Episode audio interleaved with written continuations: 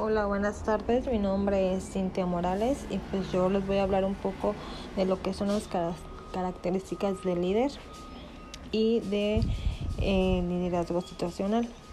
Bueno, para empezar, ¿qué es un líder?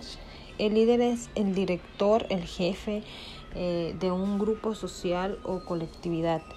Este es visto como una de las personas capaz de incentivar, motivar y ejercer influenciar en el comportamiento o modo de pensar de su personal de equipo llevando un propósito de trabajar por un objetivo común.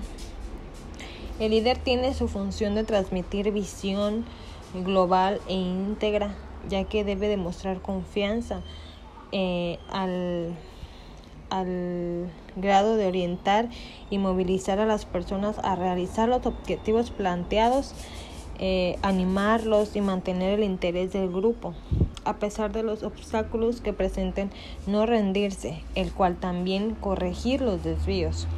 Un líder puede ser elegido espontáneamente.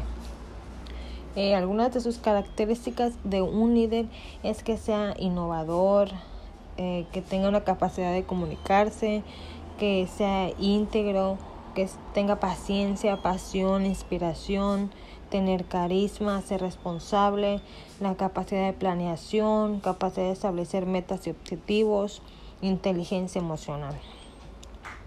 ¿Qué es un liderazgo situacional? Este se diferencia de otros estilos de gestión, que es un estilo de liderazgo adaptivo.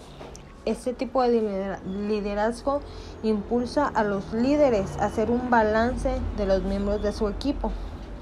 Este liderazgo situacional es el modelo elegido para hacer organizaciones de todo el mundo, el cual quiere desarrollar y hacer eh, crecer a las personas y grupos de trabajo. Establecer una relación directa y sacar lo mejor de su equipo.